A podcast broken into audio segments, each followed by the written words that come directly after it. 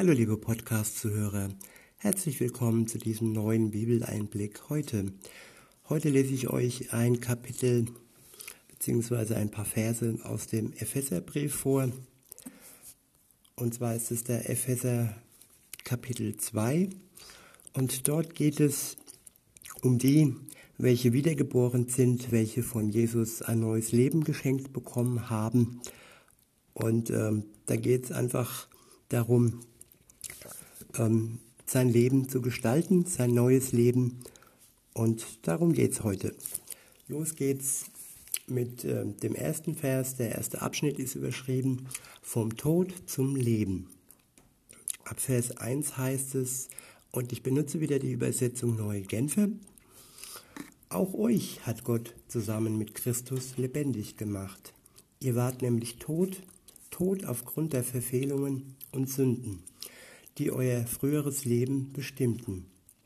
Ihr hattet euch nach den Maßstäben dieser Welt gerichtet und wart dem gefolgt, der über die Mächte der unsichtbaren Welt zwischen Himmel und Erde herrscht, jenem Geist, der bis heute in denen am Werk ist, die nicht bereit sind, Gott zu gehorchen. Wir alle haben früher so gelebt. Wir ließen uns von den Begierden unsere eigenen Natur leiten und taten, wozu unsere selbstsüchtigen Gedanken uns drängten. So wie wir unserem Wesen nach waren, hatten wir genau wie alle anderen nichts verdient als Gottes Zorn. Doch Gott, Gottes Erbarmen ist unbegreiflich groß. Wir waren aufgrund unserer Verfehlungen tot aber er hat uns so sehr geliebt, dass er uns zusammen mit Christus lebendig gemacht hat. Ja, es ist nichts als Gnade, dass ihr gerettet seid. Zusammen mit Jesus Christus hat er uns vom Tod auferweckt und zusammen mit ihm hat er uns schon jetzt einen Platz in der himmlischen Welt gegeben, weil wir mit Jesus Christus verbunden sind. Bis in alle Ewigkeit will er damit zeigen, wie überwältigend groß seine Gnade ist, seine Güte, die er uns durch Jesus Christus erwiesen hat.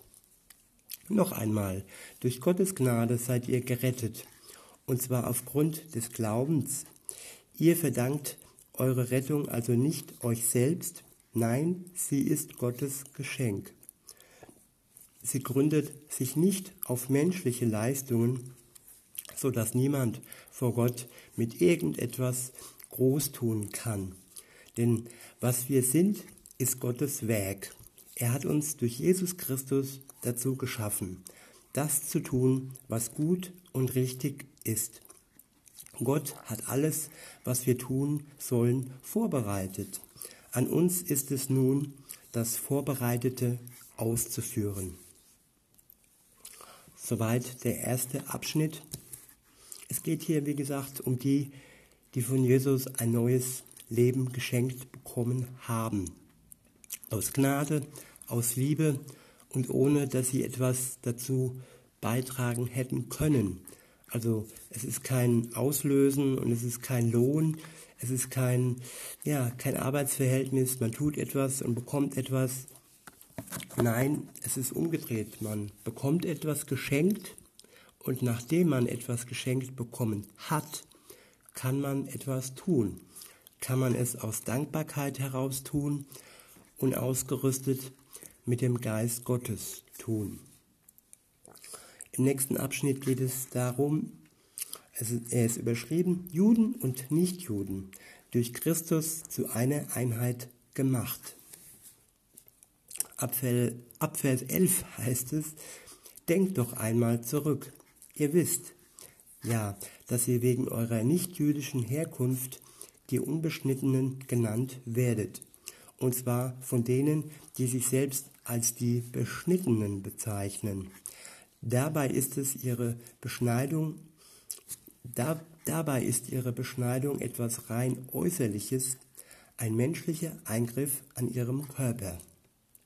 Wie stand es denn früher um euch? Früher hattet ihr keinerlei Beziehung zu Christus.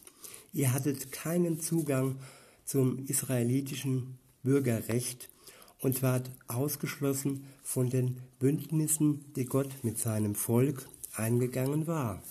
Seine Zusagen galten ihnen und nicht euch. Euer Leben in dieser Welt war ein Leben ohne Hoffnung, ein Leben ohne Gott. Doch das alles ist durch Jesus Christus Vergangenheit. Weil Christus sein Blut für euch vergossen hat, seid ihr jetzt nicht mehr fern von Gott, sondern habt das Vorrecht, in seiner Nähe zu sein. Das muss man sich mal in der Zunge, auf der Zunge vergehen lassen. Ich wiederhole nochmal den Vers 13. Doch alles, doch das alles ist durch Jesus Christus Vergangenheit.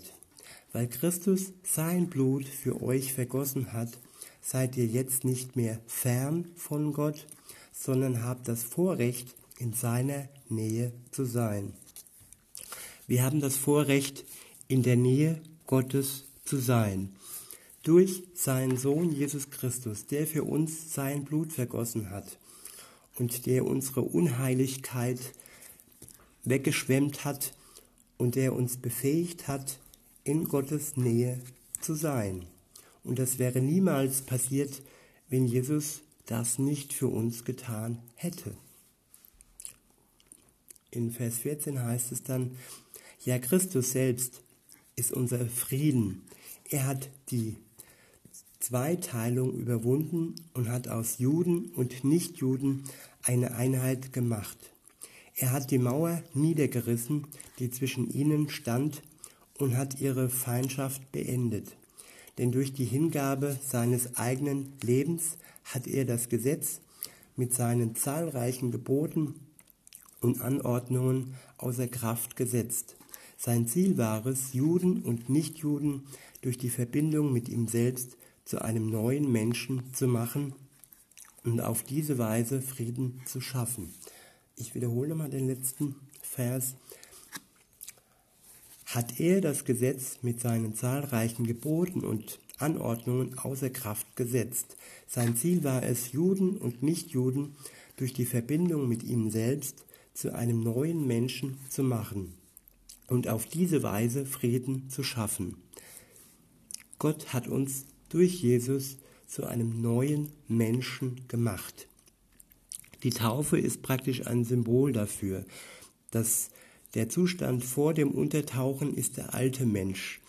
Und wenn wir dann untergetaucht werden, ist dann praktisch die Verwandlung vom alten zum neuen Menschen. Und das Auftauchen ist dann ein Auftauchen als neuer Mensch.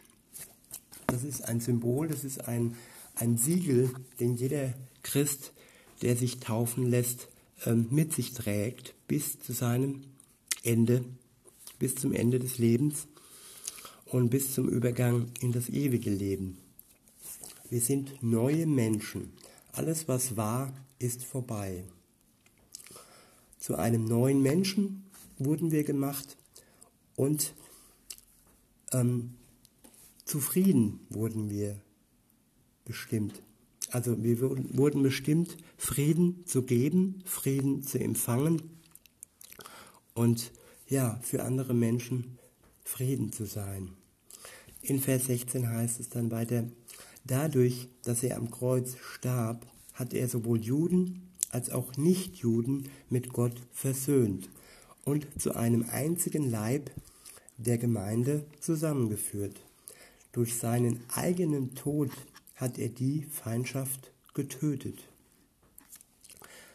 Auch die Feindschaft zwischen Juden und Nichtjuden wurde durch den Tod Jesu getötet. Und es ist wirklich wichtig, dass wir, die wir nicht beschnitten sind, aufhören, ähm, dieses Volk, Gottes Volk, ähm, zu befeinden. Es wurde verfolgt es wurde versucht zu, zu zerstören, es wurde bespottet und äh, ihm wurde vorgeworfen, dass sie, äh, dass sie Jesus getötet haben und äh, ganz üble Anschuldigungen wurde ihnen, wurden sie betitelt und auch heute noch, wenn man sich ähm, Israel anguckt, wie schlecht dieses Volk dargestellt wird. Sie werden dargestellt als Besatzer, was überhaupt nicht stimmt. Dieses Land wurde ihnen geschenkt von Gott und man kann kein Land besetzen, wenn es einem geschenkt wurde. Es wird übelste Propaganda, Propaganda über dieses Volk ausgegossen, auch heute noch. Insofern müssen wir uns wirklich bewusst sein, dass wir zum Frieden berufen sind, dass wir erlöst worden sind, um auch Frieden mit diesem Volk zu schließen. Ich wiederhole dann nochmal den letzten Satz. Dadurch, dass er am Kreuz starb, hat er sowohl Juden als auch Nichtjuden mit Gott versöhnt und zu einem einzigen Leib der Gemeinde zusammengeführt. Durch seinen eigenen Tod hat er die Feindschaft getötet. In Vers 17 heißt es weiter, er ist in diese Welt gekommen und hat Frieden verkündet. Frieden für euch, die ihr fern von Gott wart. Und Frieden für die, die, aus, die das Vorrecht hatten, in seiner Nähe zu sein. Ich wiederhole nochmal. Er ist in diese Welt gekommen und hat Frieden verkündet. Frieden für euch, die ihr fern von Gott wart, und Frieden für die, die das Vorrecht hatten, in seiner Nähe zu sein. Wir haben alleine durch Jesus Christus das Vorrecht. Und die Juden, die das Vorrecht hatten, bevor Jesus uns vereint hat, die sind jetzt praktisch mit dazu gekommen. Wir sind eine Gemeinde und wir gehören zusammen. Das finde ich wirklich wichtig, dass man sich mit den Juden auch zusammengehörig fühlt.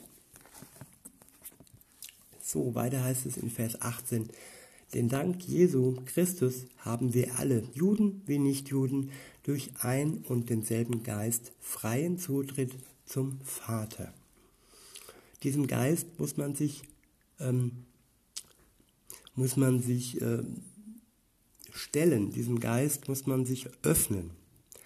Und äh, natürlich müssen auch die Juden sich diesem Geist öffnen. Aber sie haben den Zugang zu diesem Geist genauso wie auch wir den Zugang zu diesem Geist haben.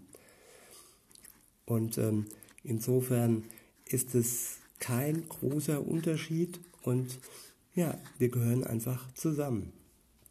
Juden, Juden wie Nichtjuden. In Vers 19 heißt es weiter, ihr seid jetzt also nicht länger Fremde ohne Bürgerrecht, sondern seid zusammen mit allen anderen, die zu seinem heiligen Volk gehören, Bürger des Himmels. Ihr gehört zu Gott, zu Gottes Haus, zu Gottes Familie. Wir sind eine große Familie. We are family. Und das ist schon eine tolle Sache. Und äh, ja, wir sind verbunden in Freud und Leid. Und ähm, wenn dem Volk Gottes wirklich Leid zufällt, dann sollte auch uns das wehtun, wenn Bomben auf Israel fallen, wenn wirklich kleine Kinder äh, ständig in, in Schutzbunker ziehen müssen, wenn wenn Palästinenser Ballons mit Bomben schicken. Dieses Land hat Terror, Tag für Tag ist es äh, von Terror umgeben und das kann nicht einfach so an uns vorbeigehen. Das sollte uns auch bewegen und irgendwie schwer, schwermütig machen und einfach unser Herz auch zu Gott wenden und ihn bitten, dass er diesen Terror bald beendet. Und weiter heißt es in Vers 20, das Fundament des Hauses, in das ihr eingefügt seid, sind die Apostel und Propheten. Und der Eckstein dieses Gebäudes ist Jesus Christus, selbst er selbst. Ich wiederhole nochmal. Das Fundament des Hauses, in das ihr eingefügt seid, sind die Apostel und Propheten. Und der Eckstein dieses Gebäudes ist Jesus Christus selbst. Dieses Haus, in dem wir alle sind, da gibt es ein Fundament, das sind die Apostel.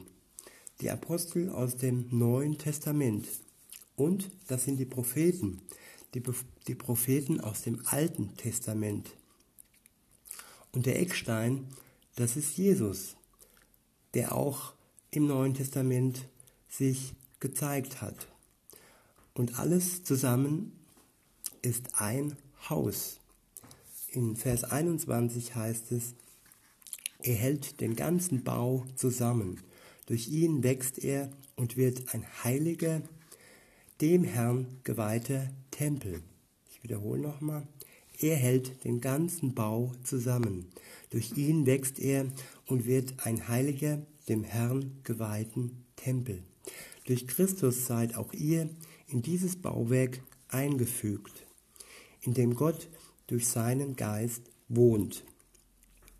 Ist es nicht schön, dass wir da einen Stein darstellen, dass wir da wirklich dazugehören, dass wir da eingefügt wurden und dass, dass uns das alles wirklich ähm, gehört und dass wir uns da nicht gegenseitig neiden müssen, nur weil das eine Volk ein paar tausend Jahre länger Kontakt hatte mit Gott und wir erst seit der Zeit Jesu. Nein, wir können uns gemeinsam freuen und wir wissen, dass der Tag kommt, wo Jesus wiederkommt und an diesem Tag werden wirklich alle erkennen, dass er der Herr ist, dass er der Messias ist, worauf auch die Juden heute warten. Sie warten auf den Messias, der wiederkommt. Und ja, Jesus wird wiederkommen. Und wenn er dann kommt, werden wir uns alle gemeinsam darüber freuen. In diesem Sinne wünsche ich euch einen schönen Tag und sage bis denne.